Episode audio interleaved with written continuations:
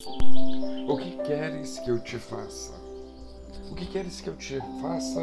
Respondeu ele: Senhor, quero ver. Lucas 18, 41. O que queres que eu te faça?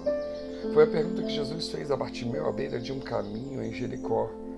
Essa pergunta expressa não apenas a grande compaixão do Senhor Jesus para com aquele homem, mas também revela a verdade sobre como Cristo busca estabelecer um relacionamento com aqueles que reconhecem sua total dependência dele. Contudo, essa pergunta do Senhor Jesus frequentemente é utilizada por muitas pessoas de uma forma estranha às Escrituras. Essas pessoas aplicam essa pergunta como um tipo de princípio que serve de base para um ensino perigoso que diz que nosso Senhor irá nos conceder absolutamente tudo o que pedimos a Ele. A ideia é que a pergunta, o que queres que eu te faça, supostamente abre a possibilidade de recebermos qualquer coisa que desejamos. Contudo, o próprio contexto da cura do cego Bartimeu mostra que esse tipo de entendimento é completamente equivocado. Além disso, esse tipo de interpretação distorce o verdadeiro sentido do texto bíblico e tira o foco das verdadeiras lições que podemos aprender com ele. Será que havia necessidade de Jesus fazer essa pergunta a Bartimeu?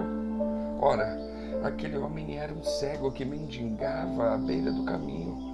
Quando soube que Jesus estava por ali, começou a gritar por ele desesperadamente, rogando por sua misericórdia.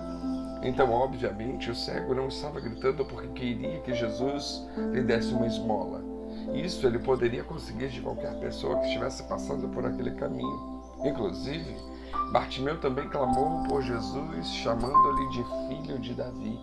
Isso significa que seus gritos tinham destinatário certo. Ele não estava clamando por qualquer uma das pessoas ricas e poderosas que moravam em Jericó mas ele clamava por aquele cuja vinda foi anunciada pelos profetas e que poderia lhe dar muito mais do que qualquer ajuda financeira. Tudo isso significa que Jesus sabia exatamente o que Bartimeu queria dele, mas mesmo assim ele perguntou: O que queres que eu te faça? Embora nosso Deus conheça as nossas necessidades, Ele deseja que nos acheguemos a Ele em oração, contando-lhe o que precisamos.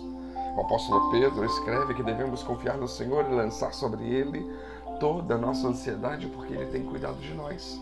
1 Pedro 5,7. Assim a pergunta: O que queres que eu te faça? nos ensina que o Senhor não é simplesmente um fazedor de milagres, mas é um Deus que estabelece uma comunhão pessoal com os seus filhos e se preocupa providencialmente com cada um deles. Diante da pergunta: O que queres que eu te faça? O cego de Jericó respondeu de forma muito clara: Mestre, eu quero ver. Percebamos que a sua resposta foi a expressão sincera daquilo que ele mais queria na sua vida. E aqui vale lembrar que Bartimeu não foi o único que escutou essa mesma pergunta de Jesus. Pouco antes, o Senhor Jesus Cristo fez a pergunta a dois de seus discípulos, Tiago e João. Mas a, a resposta deles foi completamente diferente da resposta do homem cego. Na verdade, foi uma resposta muito mais parecida com o comportamento de muitos crentes de hoje em dia. Eles pediram audaciosamente para desfrutarem de uma posição exaltada no reino de Deus, como se tivessem direito de reivindicar isso. Ao comentar a resposta de Bartimeu, um teólogo chamado R.C. Sproul observa que o pobre homem cego não pediu status, não pediu glória. Ele não pediu para ser exaltado no reino de Deus e muito menos para escapar de sua situação de pobreza. Ele apenas implorou ao Senhor por algo que quase todos os seres humanos já possuem. Também, ao se dirigir a Jesus, Bartimeu colocou de forma muito nítida a realidade de sua indignidade e sua total submissão a Jesus. Primeiro ele clamou por misericórdia, pois sabia que não era merecedor do favor divino. Depois ele chama de Jesus de Rabone, que era um título muito mais significativo do que o usual Rabi. E esse título demonstrava que Bartimeu reconhecia Jesus como mestre e Senhor. Infelizmente, grande parte dos crentes está muito distante da sensibilidade de Bartimeu. Eles pensam que podem reivindicar, declarar e determinar as bênçãos divinas sobre suas vidas. E presunçosamente eles tratam Deus como se fosse um mordomo e não como mestre senhor.